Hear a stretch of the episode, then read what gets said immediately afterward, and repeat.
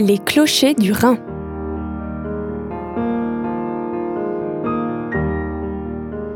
Bonjour et bienvenue dans Les Clochers du Rhin, un rendez-vous qui vous permet une immersion dans l'univers des personnes engagées de la vie chrétienne de Strasbourg et ses environs.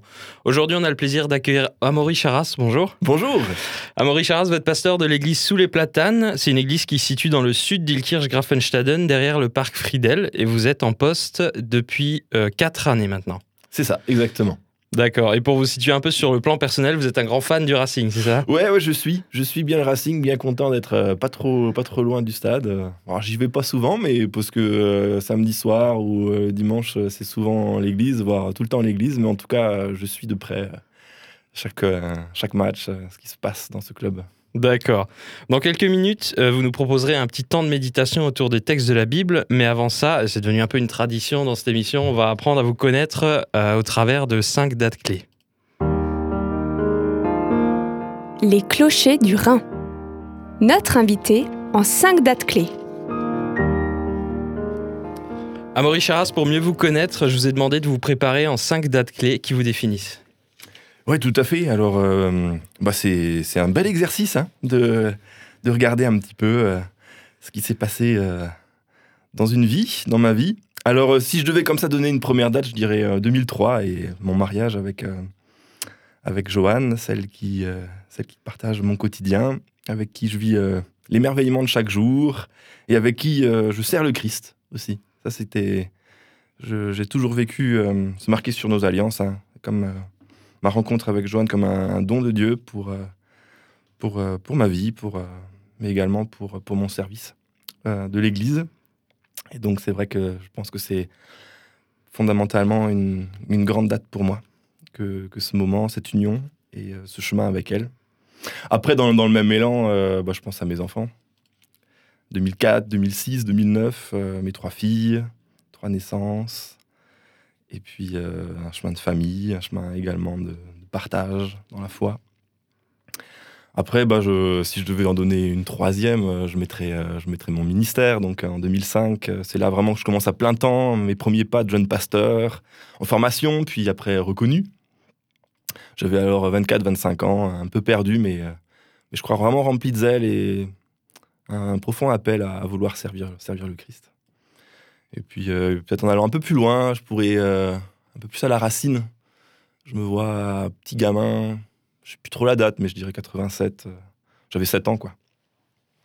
Et puis, je me vois, je me vois prier dans ma chambre avec le petit carnet de l'école du dimanche, comme ça, une petite prière donnée par, par ces moniteurs, monitrices, et puis qui, et puis tout ça m'avait touché. Et je me vois prier seul et je me vois, ce que je dirais maintenant aujourd'hui, hein, être vraiment touché par, euh, par l'amour du Père. euh. je sors de ma chambre en larmes, je vais vers mes parents remplis d'émotions, un peu affolés. Je leur dis Ah, Dieu, Dieu m'aime, euh, Dieu t'aime. Il y avait quelque chose comme ça qui était extrêmement fort. Et puis je disais Ah, je voulais. Je disais, je dirais en Afrique, c'est marrant parce que j'y ai encore jamais mis les pieds. Mais dans, ma, dans, ma, dans mon regard d'enfant, il y avait ce côté. Pour suivre Dieu, il fallait faire, euh, fallait faire euh, des grands pas en avant, il fallait aller dans l'inconnu, aller au loin, euh, vivre, aider des, gens, des personnes en, difficulté. Et mon regard d'enfant, c'était l'Afrique qui disait ça. L'histoire montrera que, en fait, c'est mon épouse qui part en Afrique, mais, mais en tout cas, c'est un ministère qu'on partage. Donc, c'est, voilà, cinq dates. Cinq dates euh, qui me semblent comme ça assez fort. D'accord, merci en tout cas à Amaury Charas d'avoir accepté de faire cet exercice. C'est vrai que c'est pas toujours facile, hein. pour certains c'est dur de choisir que cinq dates, Ah et oui. pour d'autres c'est difficile d'en trouver cinq. Ouais, ouais, ouais, ouais, j'ai pris le temps de réfléchir, ouais. Qu'est-ce que je veux mettre en avant? Et du coup, si vous me permettez, j'aimerais vous poser encore trois questions pour apprendre encore à vous connaître un peu Ouais. plus. Et la première, c'est qu'est-ce qui vous a donné l'envie de devenir pasteur? Ouais, ouais, c'est, c'est une belle question. Alors, euh, comme dit, euh, je pense que euh, mon premier élan, quand je me vois jeune, à 7 ans, à 12 ans, où il y a eu comme ça des. Je sentais que Dieu travaillait en moi, des, émotions, des, expériences fortes de Dieu. Euh, et plus tard encore, hein, bien sûr. Euh, c'était tout d'abord un profond désir de servir, de servir l'Église, de servir le Christ, de me rendre utile pour Dieu. Et c'est vrai qu'après coup, bah, dans mon église, dans laquelle j'ai grandi, l'église luthérienne, la manière la plus, la plus forte et peut-être la plus marquante de, servir son Église, c'est de faire des études de théologie et puis de se lancer dans le ministère pastoral. Euh, et puis voilà, je me suis lancé. Et puis j'ai découvert que finalement, dans ce ministère, après, on peut le, peut le façonner, on peut, on peut vraiment l'habiter de, tous les charismes que l'on a, que l'on porte, que l'on développe. Donc euh, voilà, qu'est-ce qui m'a donné envie Je dirais des expériences fortes enfant et ce profond désir de servir. Alors il y a eu aussi euh, des personnes, des rôles modèles, hein, des personnes qui m'ont marqué, des, des témoins dans la foi, des témoins dans le service. Euh, et, il y en a toujours d'ailleurs qui m'encouragent. D'accord. Et du coup, ça, c'était il y, a un petit moment déjà. Et entre-temps, vous avez vécu plein de choses. Et justement, dans, dans, cette vie de pasteur, quelles ont été les choses les plus difficiles pour vous? Alors, les choses euh, où euh, on peut pleurer devant la croix, bah, c'est durer dans le ministère, je pense. Ouais, durer. on est envoyé en mission. Euh, mon premier poste, c'était dans la vallée de Sainte-Marie-aux-Mines. Donc là, c'était euh, une réalité d'église euh, éprouvée. Et donc, c'est avoir cette force intérieure, cette force donnée par, par la foi, hein, de d'être fidèle dans son témoignage, dans son action, même quand, quand le quotidien n'est pas toujours évident. Donc, euh, je dirais euh, que cette question est le moment le plus difficile. Alors, maintenant, comme ça, je n'ai pas une bonne mémoire pour raconter des histoires euh, très précises, mais je dirais vraiment, c'est juste ce mot-là, c'est persévérer, ouais. Persévérer dans des moments où on peut se sentir un peu seul. Je pense qu'il y a pas mal de gens qui voient le ministère pastoral, la fonction de pasteur, comme il est tout le temps avec des gens, il parle, etc. Mais il y, a, vraiment une dimension très solitaire dans, dans, cette, fonction, dans cette, mission. Et donc, c'est de pouvoir persévérer dans parfois des chemins vraiment de, grande solitude, même s'il y a des gens qui vous entourent, mais c'est toujours un vis-à-vis avec le Seigneur, un face-à-face avec lui, et toujours retrouver cet élan en soi euh, pour continuer à prêcher, pour continuer à, à discerner, à avoir une vision euh, pour, euh, pour aujourd'hui, pour l'Église, dans le contexte dans lequel on est. Voilà, donc il y a, y, a, y a ça. Je crois que ça, c'est vraiment, j'oserais dire, la chose qui me marque le plus. Euh, dans mon ministère aussi, c'est vrai, les larmes, c'est marquant dans ces paroisses anciennes, je dirais. Hein. Notre église, elle a bah, date de la réforme, hein, elle a 500 ans. La paroisse ici, elle a, de, de, Grafenstaden, elle a, elle, a plus, elle a 200 ans quasiment. Donc c'est vrai que mon ministère, c'est d'accompagner aussi des familles, des familles en deuil. Et donc, parfois d'accompagner ces aînés, ces anciens que, avec qui on a pu cheminer une paire, d'années euh, et euh, les voir partir, bah, parfois aussi ça, ça, peut, ça peut des choses en nous. Quoi. Ouais. Voilà. D'accord, ouais, j'imagine qu'il y a aussi une certaine pression en tant que pasteur aussi, que vous êtes responsable euh, sur juste, qui n'est pas forcément évidente à gérer des fois par moment, je pense. Oui, tout à fait. Euh, vous partez en colo, il y a une gastro qui se déclare. Euh, forcément, c'est un moment difficile. Ouais, il y a des responsabilités. Ouais, il y a des responsabilités. Il y a un désir aussi de, de, donner le meilleur, euh, d'offrir le dimanche et chaque jour vraiment le meilleur pour le Seigneur et offrir un beau témoignage. Et donc, bah, il y a des moments où tu passes à côté. Mm. Et c'est des moments là, tu te sens un peu seul, mm. des moments un peu difficiles, mais il y a des moments de grande joie, hein, bien sûr aussi. Ouais, j'imagine. Et du coup, à contrario, quelles ont été vos plus grandes fiertés ou vos meilleurs moments dans, dans votre vie chrétienne ou dans votre vie de pasteur? Alors, euh, ah, c'est une grosse question aussi. Euh, alors, je dirais, euh, moi, un des fruits, je vous parlais de cette vallée de Sainte-Marie-aux-Mines qui me tient à cœur. Premier poste, première mission, premier pas dans le ministère. Ça, restera toujours quelque chose de gravé en moi. Euh, là-bas, je pense que j'ai appris j'ai vu vraiment que hum, là où il y avait euh, plus grand chose, ou là où il y avait euh,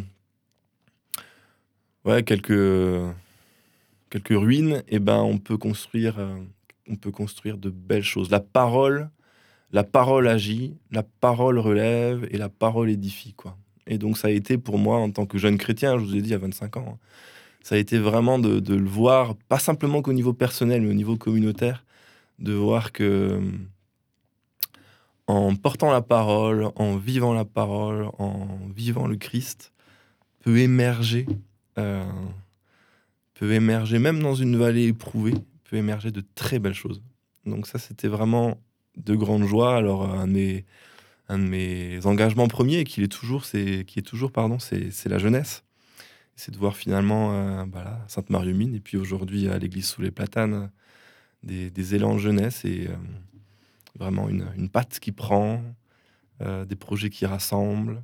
Et donc ça, ce sont, ce sont des belles réussites, entre guillemets, mais c'est plutôt des réussites du Seigneur. des belles réussites du Seigneur. Et j'étais heureux de pouvoir, pouvoir le voir, y goûter. Voilà. D'accord. Eh ben, merci en tout cas d'avoir répondu à ces questions. Les clochers du Rhin.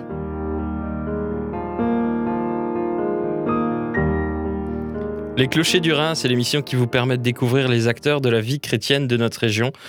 Amaury Charas, vous êtes pasteur de l'église Sous les Platanes d'Ilkirch-Grafenstaden et vous avez préparé pour nous une méditation autour des textes de la Bible. Alors voilà, tous ces visages masqués peuvent, euh, ont pu me troubler et peuvent nous troubler, voire même nous perturber. En parlant autour de moi avec, euh, des enseignants, en école euh, primaire notamment, ils ont pu me dire la difficulté de, se faire comprendre, d'être écouté, de transmettre un enseignement aux enfants, sans pouvoir le dire de, de tout leur visage, de toute leur face. Je le ressens également lors d'une célébration, d'un groupe de partage, ou même dans nos échanges au quotidien. La communication se fait, mais quelque peu étouffée avec euh, ces visages masqués. Notre écoute, notre communication est, est plus difficile, car nous ne pouvons pas lire sur nos visages nos intentions, des ressentis, tout cet autre langage. Il y a ce masque qui voile nos perceptions, qui met de la distance.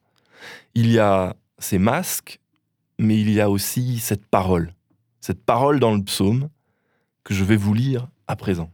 Dans le psaume 27, il est écrit Seigneur, écoute mon cri d'appel. Par pitié, réponds-moi. Je pense à ta parole. Cherchez ma face. Je cherche ta face, Seigneur. Ne me cache pas ta face. Avec euh, ces quelques petits mots, Cherchez ma face, nous dit Dieu, il y a comme ça quelque chose d'un grand écart en voyant tous ces masques et nos difficultés de communication. Il est vrai que cet appel que l'on réentend dans ce psaume est troublant et marquant.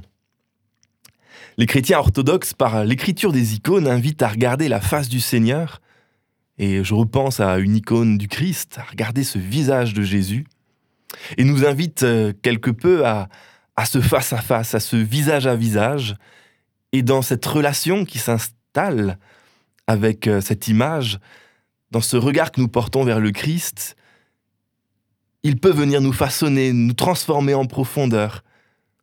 Cette épreuve d'épidémie où nos visages sont masqués font que nos échanges sont entravés. Chercher la face de Dieu, c'est alors vouloir renouer le lien, dire son désir au-delà de tous les voiles, désir de le connaître, de l'écouter, de le recevoir. C'est fort de voir pendant le confinement le désarroi que l'isolement a pu créer parmi toutes les générations. Que l'on ait des possibilités de communiquer via nos téléphones et ces applications ou non. J'ai vu une soif spirituelle s'exprimer. Nous avons eu la possibilité de développer au niveau de notre communauté une chaîne YouTube et l'intérêt et le nombre de vues chaque jour au temps de ce confinement du printemps montaient et cela montrait bien que les personnes, euh, alors à la maison, pour beaucoup, confinées, avaient certes du temps à passer devant l'écran, mais ce temps, ils l'ont investi dans l'écoute, dans un lien avec le Seigneur. Nous ne pouvions nous faire face, sauf par écran interposé. Les relations en vrai étaient très peu existantes, très peu possibles, mais nous avions cherché des vis-à-vis, -vis, des relations par l'écran, par les moyens techniques qui nous étaient donnés. Je crois que tout cela montre notre besoin fondamental d'une vie euh, en relation, d'une vie où l'on peut voir et parler de visage à visage avec des proches, avec des hommes et des femmes, mais aussi avec le Seigneur. D'ailleurs, il y a un beau récit dans la Bible où les disciples de Jésus sont véritablement surpris du visage de Jésus. C'est dire on peut être proche, marcher avec lui au quotidien et se faire encore surprendre. Ce récit, c'est le récit de la transfiguration. Il est écrit Son visage apparut tout autre. Il découvrait véritablement celui dont il pensait avoir peut-être fait le tour, tout du moins en connaître un bon bout. Dans ce récit, Jésus se présente à ses proches disciples rayonnant de lumière. Cet événement m'amène à penser que peut-être toute cette histoire que nous traversons aujourd'hui avec nos masques nous invite à remettre en question l'image de Dieu que nous pouvions avoir. Nous pouvions porter sur Jésus, sur Dieu, sur la foi, un regard euh, dubitatif, un regard distant, un regard dur, un regard amusé. Peu importe. Aujourd'hui, avec ces masques, je me dis qu'il y a peut-être une invitation à porter un regard nouveau sur Dieu, à faire tomber des masques. Je crois qu'il veut apparaître à nous, à toi, se laisser démasquer différent de ce que on a toujours pu croire ou penser. Et si nous donnions cette chance de porter un nouveau regard sur Dieu, sur le Christ, sur la foi C'est ta face, Seigneur, que je cherche. Dans la prière, dans la parole, dans le silence, dans la louange, dans le don de soi, dans l'engagement pour les plus pauvres et les plus petits, j'apprendrai à te regarder en face à face, Seigneur. Je pourrai te voir. Je pourrai découvrir à nouveau la lumière de ton visage. Dans le récit d'évangile, les disciples, dans ce récit de transfiguration, les disciples Pierre, Jean et Jacques sont alors pétrifiés de la vision dont ils sont les témoins. Et pour ajouter de l'émotion, la voix du Père se fait alors entendre et dit ⁇ Celui-ci est mon Fils, écoutez-le ⁇ Le voir, le voir profondément, le voir en pleine clarté, en être chamboulé, et être invité à l'écouter. C'est sans nul doute une chance qui nous est donnée en cette année 2020, avec tous ces masques sur nos visages qui nous rappellent la beauté, la force et l'importance de ce vis-à-vis avec le Seigneur. Cherchez ma face, nous dit Dieu. Amen. Merci à Maurice Charas pour ce partage.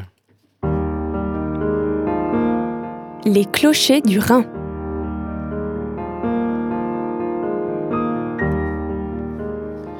Nous l'avons rapidement évoqué en début d'émission. Vous êtes donc le pasteur de l'église sous les platanes qui se situe dans le sud, enfin dans l'entrée sud, pardon, d'Ilkirch-Grafenstaden. Euh, vous pouvez peut-être nous redonner l'adresse exacte pour ceux qui connaissent un peu mieux le quartier?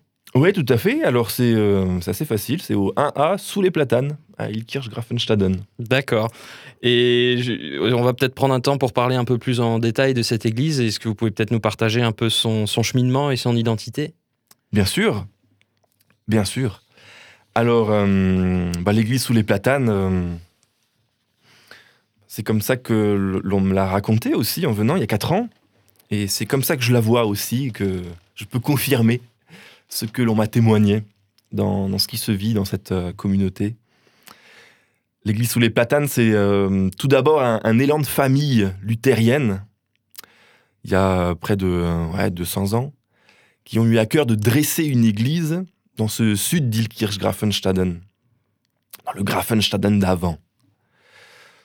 Ce n'est pas une église héritée depuis des siècles, mais euh, à la base, euh, c'est un vaste grenier, lieu de stockage, donc, pour les agriculteurs euh, qui entouraient, qui entouraient ce bâtiment, pour ces familles, et qui a été réaménagé en église en 1834.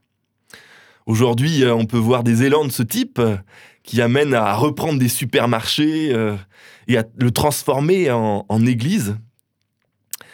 Et je vois finalement, euh, avec un peu d'humour, euh, le même élan il y a deux siècles. Cet appel à, construire, à, à, être là au milieu du vécu, au milieu des gens, en utilisant ce vaste lieu de stockage et pour y faire la maison du Seigneur, pour y faire un lieu, un lieu de, d'accueil, un lieu de, rassemblement. Cet appel euh, à dresser cette église euh, bah, continuer avec euh, la construction d'une maison pour le, pour le pasteur, accueillir un pasteur, des locaux aussi, Je pense à un, bah, un foyer qui a été construit, puis qui a été agrandi, des locaux également qui ont été euh, agrandis par derrière, construits par la suite, toujours dans cette logique euh, de grandir, de se donner les moyens de vivre, de se donner les moyens de, vivre la parole et de vivre quelque chose ensemble. Aujourd'hui, euh, depuis 4 ans tout particulièrement, j'en faisais part un peu plus tôt dans l'émission, on m'a accueilli parce que, parce que euh, j'ai à cœur des projets avec euh, notamment la jeunesse et la famille. Et donc on a pu, euh, depuis 2017, mettre en place euh, une belle salle dédiée pour, pour les enfants, avec une pédagogie nouvelle, euh, pédagogie Godly Play, mais également aussi euh, une petite salle pour les ados, euh, comme il faut pour, euh, pour accueillir euh, tout ce beau monde. Cette église, euh, je crois qu'elle a également une belle facette euh, dans son caractère familial. Le mot d'ordre, euh, c'est l'accueil. Le mot d'ordre, c'est aussi euh, rendre gloire à Dieu par, euh, par la louange et par tous les arts possibles. C'est également une église qui a à cœur de, rayonner au-delà de ses murs. Et là, j'aimerais faire un petit tour dans l'histoire, au travers de cinq élans que- qui existent toujours, qui, transpirent toujours dans ces murs d'église. Je mettrai en avant un premier élan euh, qui a été porté par le pasteur Béron euh, dans, les, années 1920. Lui qui a fondé euh, l'ACO, l'Action chrétienne en Orient. Un élan pour faire euh, découvrir et soutenir les communautés chrétiennes dans le monde oriental.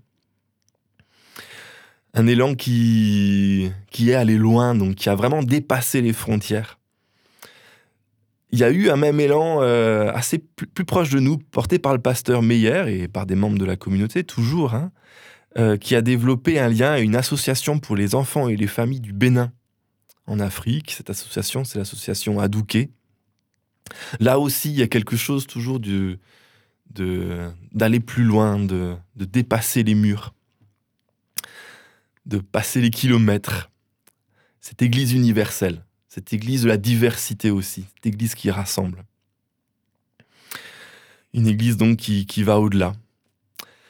Dans la, dans la moelle, dans la hum, sensibilité même de, l'église sous les platanes, euh, il y a eu un pasteur qui a, profondément, marqué, cette communauté, c'est le pasteur euh, Kurt Meder, qui a accompagné euh, cette église de nombreuses années et qui lui a permis, avec le pasteur Le Pelletier, par la suite, d'accueillir un mouvement, mouvement du renouveau.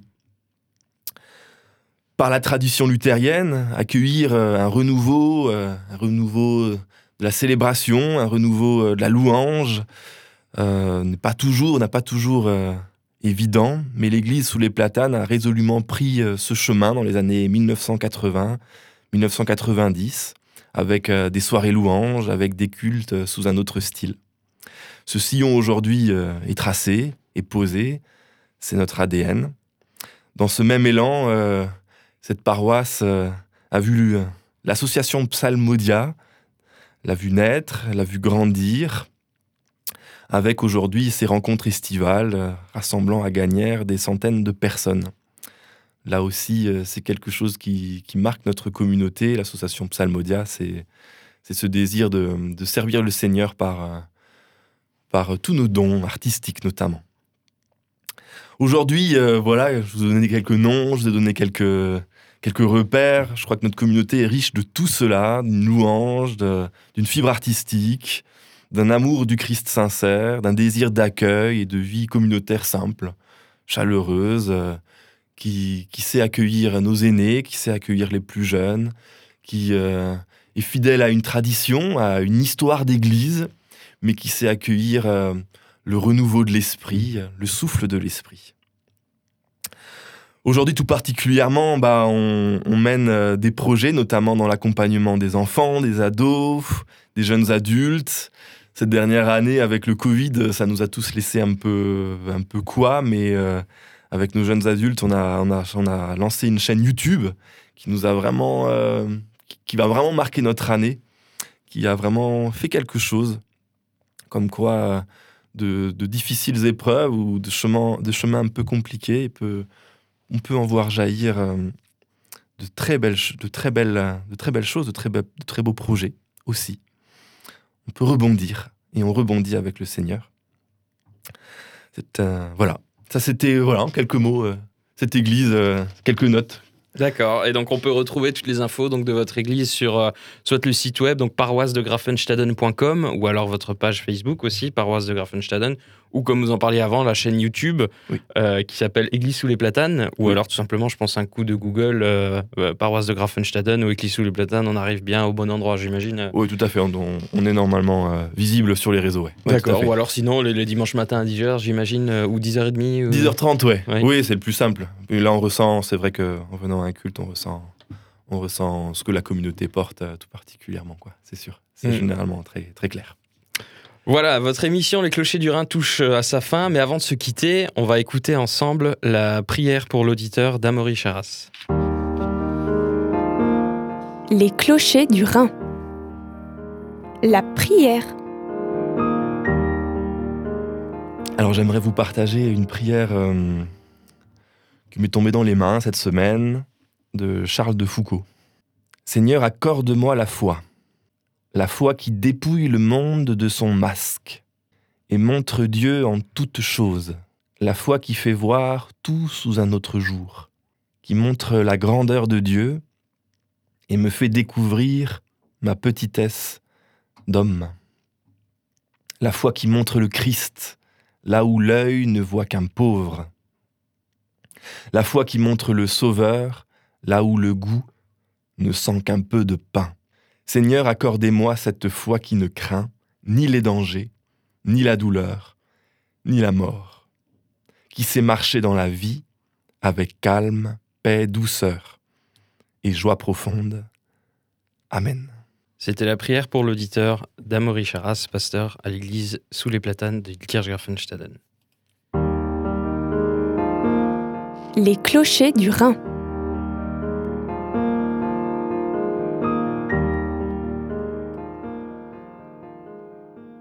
Merci beaucoup Amaury Charas d'avoir été avec nous et on vous souhaite un bon retour à Ilkirchgrafenstaden. Merci, ouais, tout à fait. En vélo ouais, en vélo. Vous avez écouté Les Clochers du Rhin, le rendez-vous qui donne la parole aux personnes engagées dans la vie chrétienne de Strasbourg. Et on vous remercie encore, Amaury Charas, d'avoir participé à ce rendez-vous. On se retrouve très prochainement dans un nouvel épisode des Clochers du Rhin. Les clochers du Rhin.